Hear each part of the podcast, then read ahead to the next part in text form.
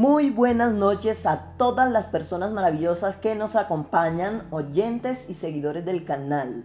Les habla Valentino Enrique Ramos con toda la actitud y la mejor energía para compartir con ustedes esta noche de lunes, esta noche de podcast en el escritorio del gato. Damos inicio a esta temporada. Bueno, stop. Estuvimos bastante tiempo ausente iniciamos más tarde de lo que esperábamos esta temporada. Habíamos anunciado a través del canal de Instagram que saldríamos con el nuevo episodio a partir del 5 de abril y sin embargo lo pudimos hacer 15 días después, hasta hoy, lunes 19 de abril del 2021, en los que aún nos estamos enfrentando a este COVID-19 en todas las naciones del planeta. Damos inicio a esta temporada eh, con fallas técnicas, fallas de conexión que no nos permitieron encontrarnos en la virtualidad con las y les compañeros que me ayudan a construir este, este canal, esta construcción tan maravillosa que es el canal de podcast.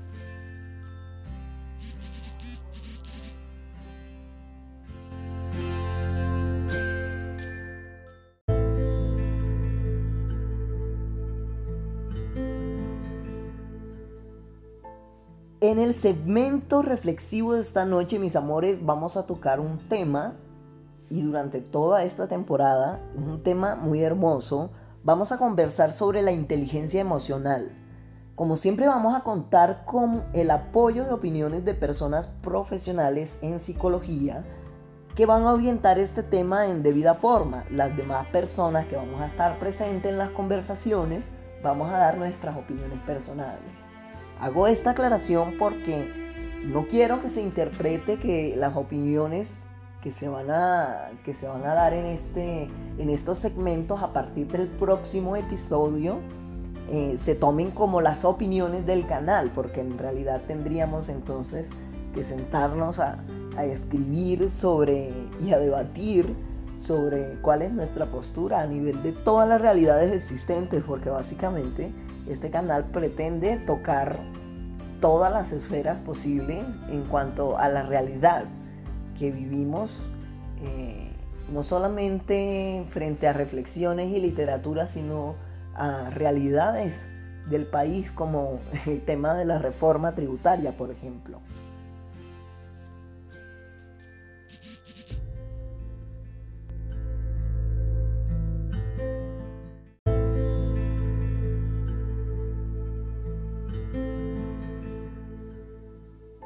Habíamos quedado desde el episodio anterior de la última temporada que en el segmento de literatura empezaríamos a abordar a los poetas suicidas, que íbamos a leer sus poemas, íbamos a compartir un poquito de su biografía, lo poco que hemos estudiado acá en, en estas pequeñas investigaciones que hacemos antes de sacar estos libretos del segmento.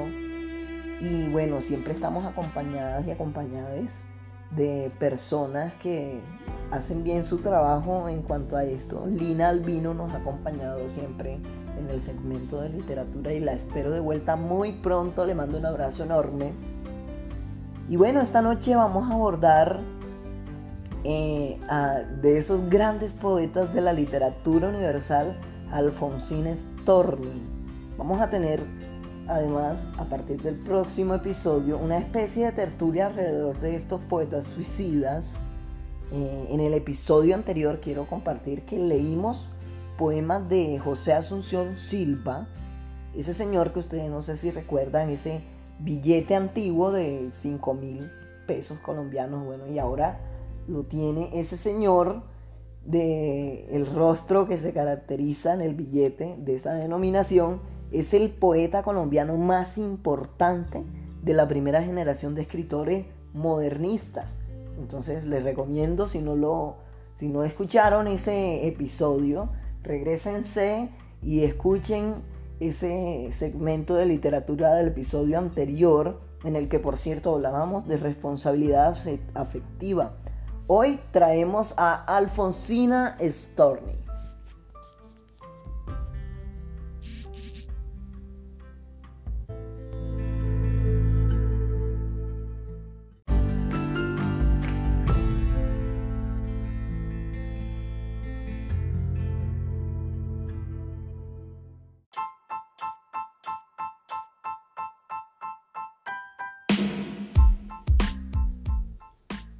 Vamos a darle paso de una vez al segmento reflexivo. ¿Qué es eso de la inteligencia emocional? ¿Qué tipos de inteligencia emocional o qué tipos de inteligencia hay? Y vamos a tener aquí a nuestro compañero desde Barranquilla, Colombia, Ángel Isaac, que nos acompaña. Tengo que comentar una pequeña cosita antes de darle paso a, a nuestro Ángel barranquillero, que por ahí me dio curiosidad frente a este tema de la inteligencia emocional una frase que decía una de mis personajes favoritas en una serie de Netflix que la haré mención no para publicitar, sino porque me gusta mucho y es Boyack Horseman y esta es la frase. Dice, soy una gran montaña de basura en una balsa en medio del mar sin timón me parece que es wow el mejor ejemplo de una persona que necesita una conversación sobre inteligencia emocional. Soy una gran montaña de basura en una balsa en medio del mar sin timón.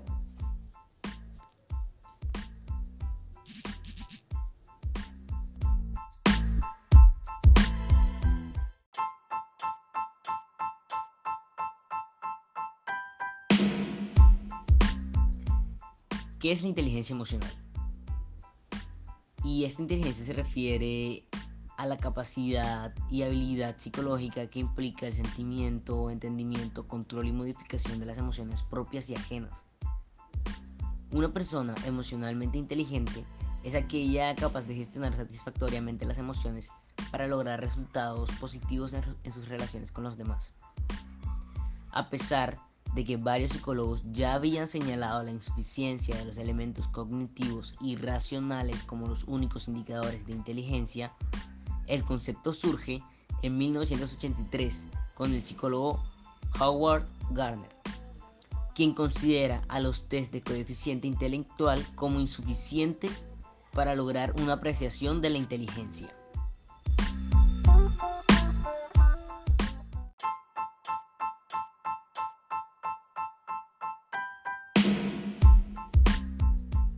Existen dos formas elementales de inteligencia emocional, ¿vale? Inteligencia interpersonal, que es la que implica entender y comprender las emociones de los otros y tener la habilidad de reaccionar según el estado anímico del otro. La inteligencia interpersonal, esta es la que implica entender y comprender las propias emociones, de tenerlas en cuenta al momento de tomar decisiones y ser capaz de regular las emociones según la situación. La difusión del concepto entre la población a partir de la divulgación científica llevada a cabo por diversos académicos, entre los que cabe destacar al psicólogo Daniel Goleman, autor del libro más vendido sobre el tema. Fomentó la aparición de seminarios, talleres y concursos vinculados al aprendizaje de la inteligencia emocional, que se generalizaron rápidamente en la sociedad, especialmente en el ámbito empresarial proveyendo técnicas y herramientas para reforzar las habilidades intra e interpersonales.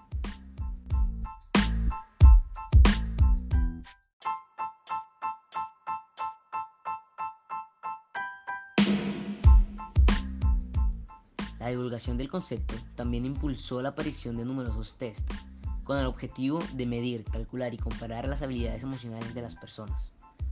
Pero al no ser las características afectivas y sentimentales de fácil medición, muchos de estos test no cuentan con aval científico.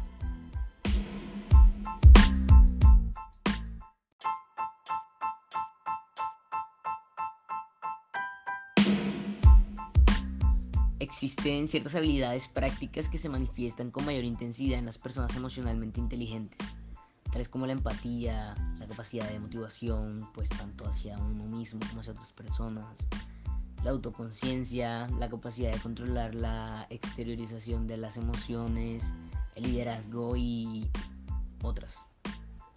Generalmente, estas habilidades son utilizadas como indicadores de la inteligencia emocional, cuando se requiere medir estabilidad psicológica,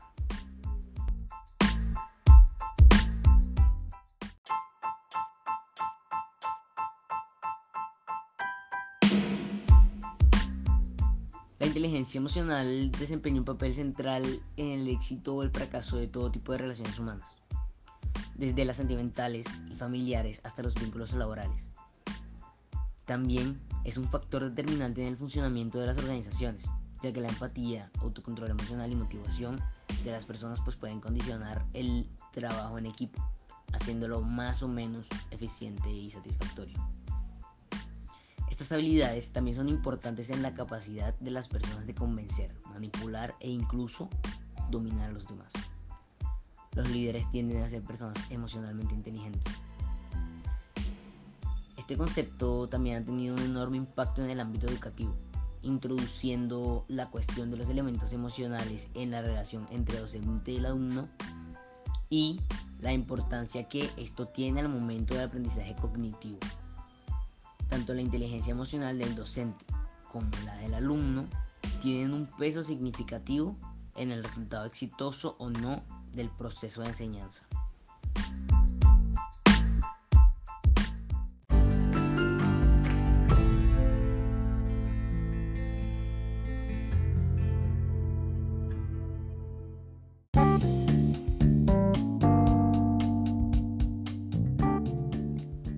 Y así como ya lo habíamos hecho en anteriores temporadas, nos volveremos a encontrar a través de la virtualidad a partir del próximo episodio para conversar sobre la inteligencia emocional. Esto que hemos escuchado el día de hoy apenas es la teoría que hemos encontrado en algunas investigaciones que hemos hecho al respecto de la inteligencia emocional para poder abordar el tema. No es que vayamos a hablar acá eh, sin tener conocimiento de lo que estamos hablando y además no está confirmado, pero espero que por favor me lo confirmes. que nos acompañe un compa de México, un hombre transgénero que además es psicólogo. Sería maravilloso tenerte en el canal, compa. No le voy a decir el nombre todavía, pero entonces vamos a estar atentos, vamos a estar haciendo un llamado a todos esos apoyos colaborativos que a partir de, la psicología hemos tenido y mandamos un saludo muy especial, por supuesto, aquellos psicólogos que nos acompañaron en las anteriores temporadas, los recordamos, les apreciamos, les mandamos un abrazo enorme de agradecimiento a Millo Alarcón y a Steve Morales.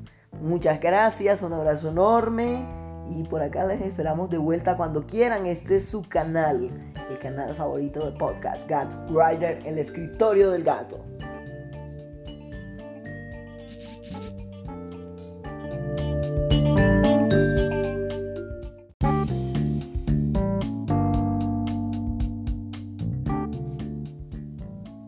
Anunciarles además a todas las personas oyentes del canal que desde hace unos meses abrimos una convocatoria para QWork que consiste en generar un espacio para publicitar sus emprendimientos y va a ser así de este modo.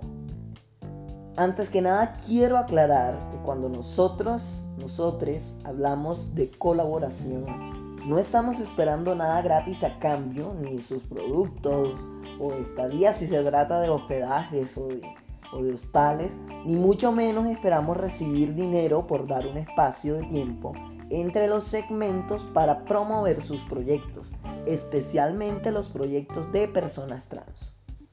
De este modo nosotros estamos ofreciendo la publicidad de sus proyectos y en cambio nosotros vamos a estar ganando la experiencia que necesitamos con, ese, con este ejercicio gratuito la experiencia suficiente para poder estructurar a futuro lo que implican las pautas publicitarias, así como lo hacen las emisoras de radio. Así también lo queremos hacer obviamente con grandes empresas, con grandes marcas y esperamos lograrlo. Esperamos que este sea un ejercicio que nos ayude a crecer tanto al canal como a ustedes en sus proyectos.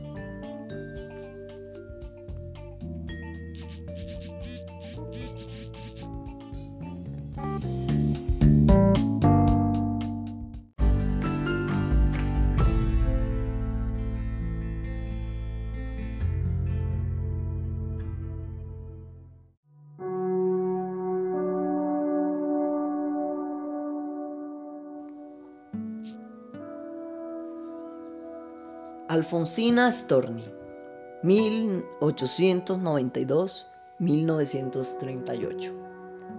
Los Stornis, inmigrantes argentinos, abandonan Suiza y regresan a su país junto con su hija de cuatro años, Alfonsina.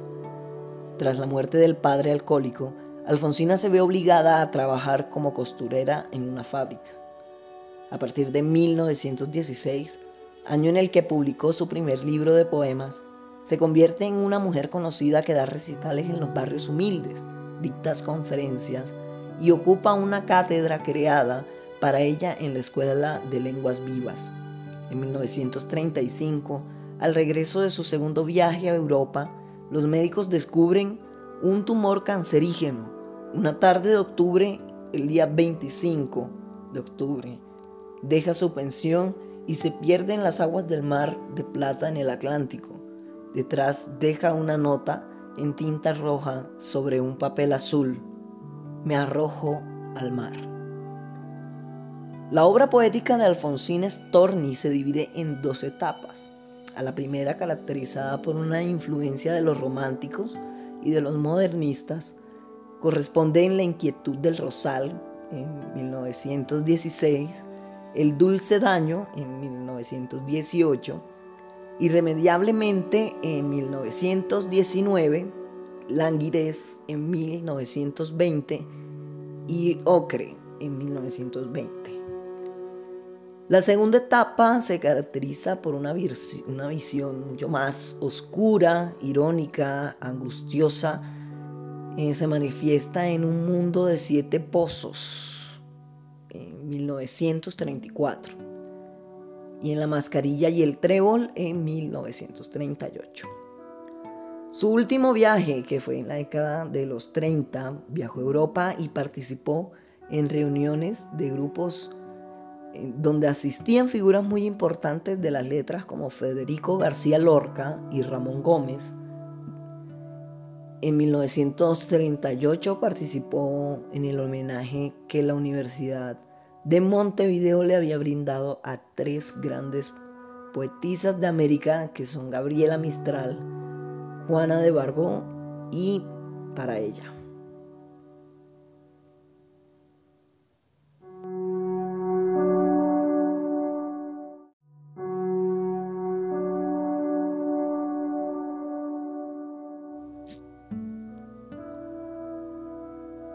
Paz, Alfonsina Storni. Recita Valentino Enrique Ramos. Vamos hacia los árboles, el sueño. Será nosotros por virtud celeste. Vamos hacia los árboles, la noche. No será blanda, la triste, leve. Vamos hacia los árboles, el alma, adormecida de perfume agreste. Pero calla, no hables, Sé piadoso, no despiertes los pájaros que duermen.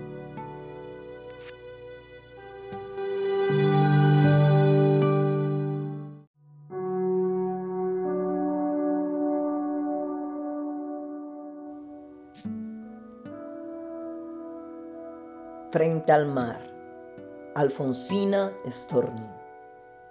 Recita Valentino Enrique Ramos. Oh mar, enorme mar, corazón fiero, de ritmo desigual, corazón malo. Yo soy más blanda que ese pobre palo que se pudre entre tus ondas prisionero. Oh mar, dame tu cólera tremenda. Yo me pasé la vida perdonando porque entendía, mar, yo me fui dando piedad, piedad para el que más ofenda vulgaridad. Vulgaridad me acosa. Ah, me han comprado la ciudad y el hombre.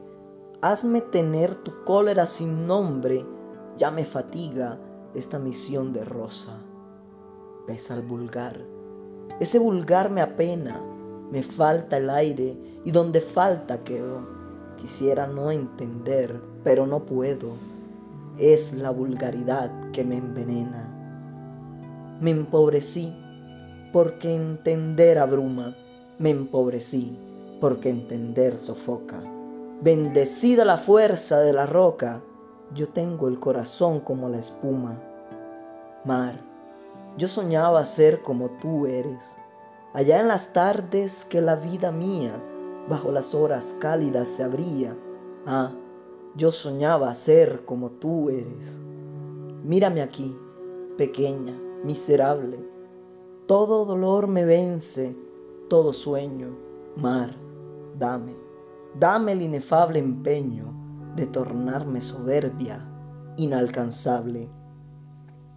Dame tu sal, tu yodo, tu fiereza, aire de mar, oh tempestad, oh enojo, desdichada de mí, soy un abrojo, y a muero, mar, sucumbo en mi pobreza, y el alma mía es como el mar, es eso, ah, la ciudad la pudre y la equivoca. Pequeña vida que dolor provoca, que pueda liberarme de su peso. Vuelve mi empeño, mi esperanza vuele. La vida mía debió ser horrible, debió ser una arteria incontenible y apenas es cicatriz que siempre duele.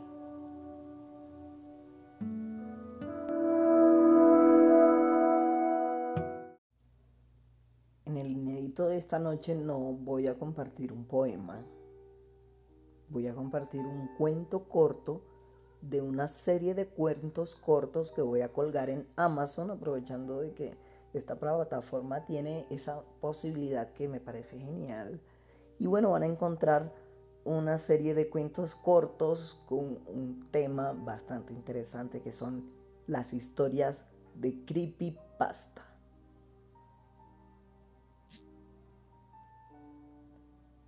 Piki no podía salir del asombro luego de escuchar semejante historia.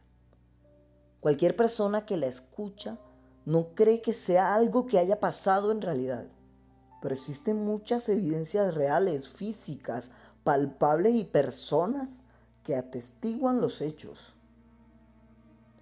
En Puerto Colombia, 1978, un hombre es responsable de la muerte de su esposa a quien enterró viva en el patio de su casa debajo de un palo de guayabas. Pese a que todos en el pueblo sabían lo sucedido, nadie dio aviso a las autoridades y nadie dijo nada.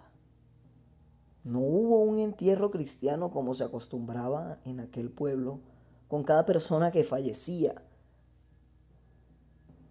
El hombre, como si nada, simplemente continuaba su vida al lado de una hija, parida de su esposa asesinada. Hija a la que pocos años después convirtió en su concubina, obligándola a sostener relaciones sexuales con él, atenderle, lavarle la ropa, cocinarle e incluso afeitar su barba y motilarle. Fueron cinco hijos que a la vez eran nietos y hermanos de los dos. Familia cuando salía a pasear en el pueblo causaba miedo y otros sentimientos de asco y de prevención decían que aquel hogar era el hogar de Satán. Ningún vecino les hablaba. Todos parecían personajes que habían encarnado de una película de terror, frutos del incesto, el pecado. Los niños de esa pareja, desde su nacimiento, fueron diagnosticados, padecían algún tipo de discapacidad. Sin ningún tratamiento médico, sin ninguna guía espiritual, sin nadie, sin nadie que les acompañara.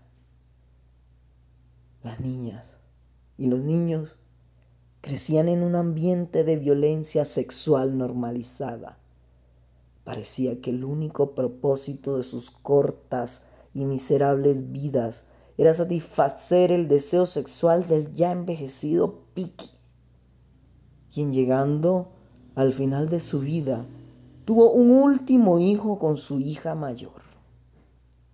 idéntico a él en su aspecto físico, en su manera de hablar y a veces de actuar. La única diferencia es que había nacido con la misma discapacidad cognitiva de sus hermanos. Ella, la hija convertida en concubina, que siempre cayó, que siempre soportó, el 25 de diciembre de 2019 lo envenenó en la cena de Navidad. Dejó solo unas pizcas de veneno en su sopa y al día siguiente no despertó. Es ahora su último hijo y hermano, el más parecido a Piki, su nuevo marido.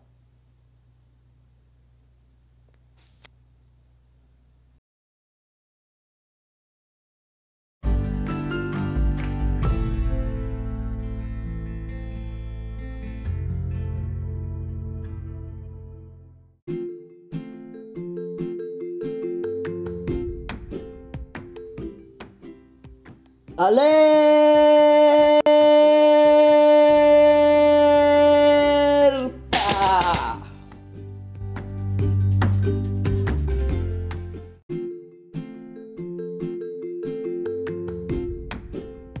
O sea que ni le pregunto si sabe cuánto vale un huevo o si sabe cuánto vale una libra de arroz. Yo le confieso, yo no sé. No lo Eh, tengo en mis Me cuentas. corcha, quedo como, quedo como un zapato, digamos, pero digamos en el tema de los huevos, eh, pues depende de si es, de- depende de la calidad, pero, pero digamos que 1.800 pesos la docena o algo así es lo que yo tengo en, en- en- en la cabeza. Eh, la libra de arroz también depende mucho de la calidad, no hay de todo, Eh, digamos, de, de- de todo, de, de todo en ese, en ese rango. Pero no me corche, Vicky, no sea mala. No, no, no, no, no lo voy a corchar, no, porque le estoy diciendo que yo, yo sí que es que no tengo ni idea. Yo no.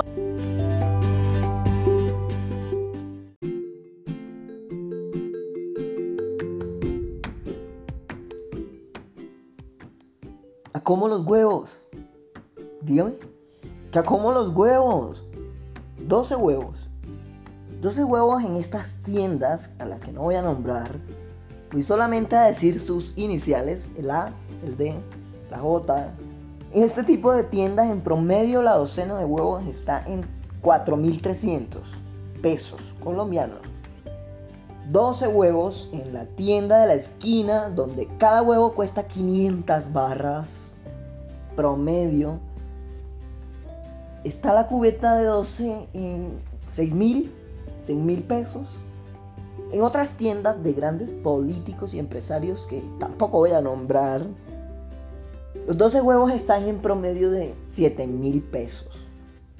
En la plaza de mercado la cubeta de 30 huevos, mínimo, mínimo, de esos más chiquiticos, la consigue en 9 mil pesos. Ya usted ha escuchado hablar de esos huevos gigantes que son los jumbos. Esos son los huevos que acostumbran a tener estas personas que no saben cuánto vale un huevo en sus neveras. Son esos huevos que parecen el super huevo.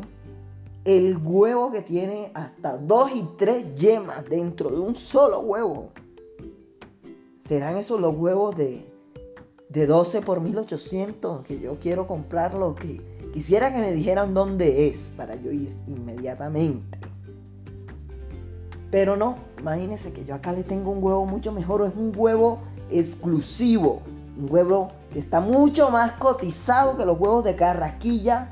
Es el huevo trans. Rey de todos los huevos. Este es el huevo de huevos. El huevo más sabroso.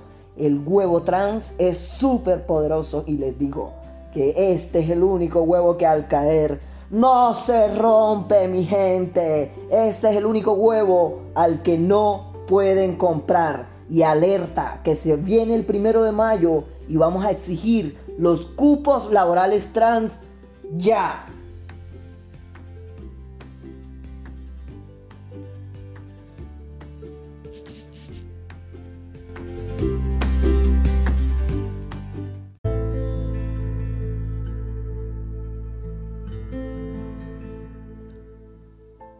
Bueno, mis amores, llegó el momento de ir despidiéndome de ustedes. Voy a esperar con muchas ganas ese momento de volver a encontrarme en la virtualidad con mis compañeros y poder compartir con ustedes, por supuesto, estas conversaciones maravillosas alrededor de esta reflexión que se da en torno a la inteligencia emocional.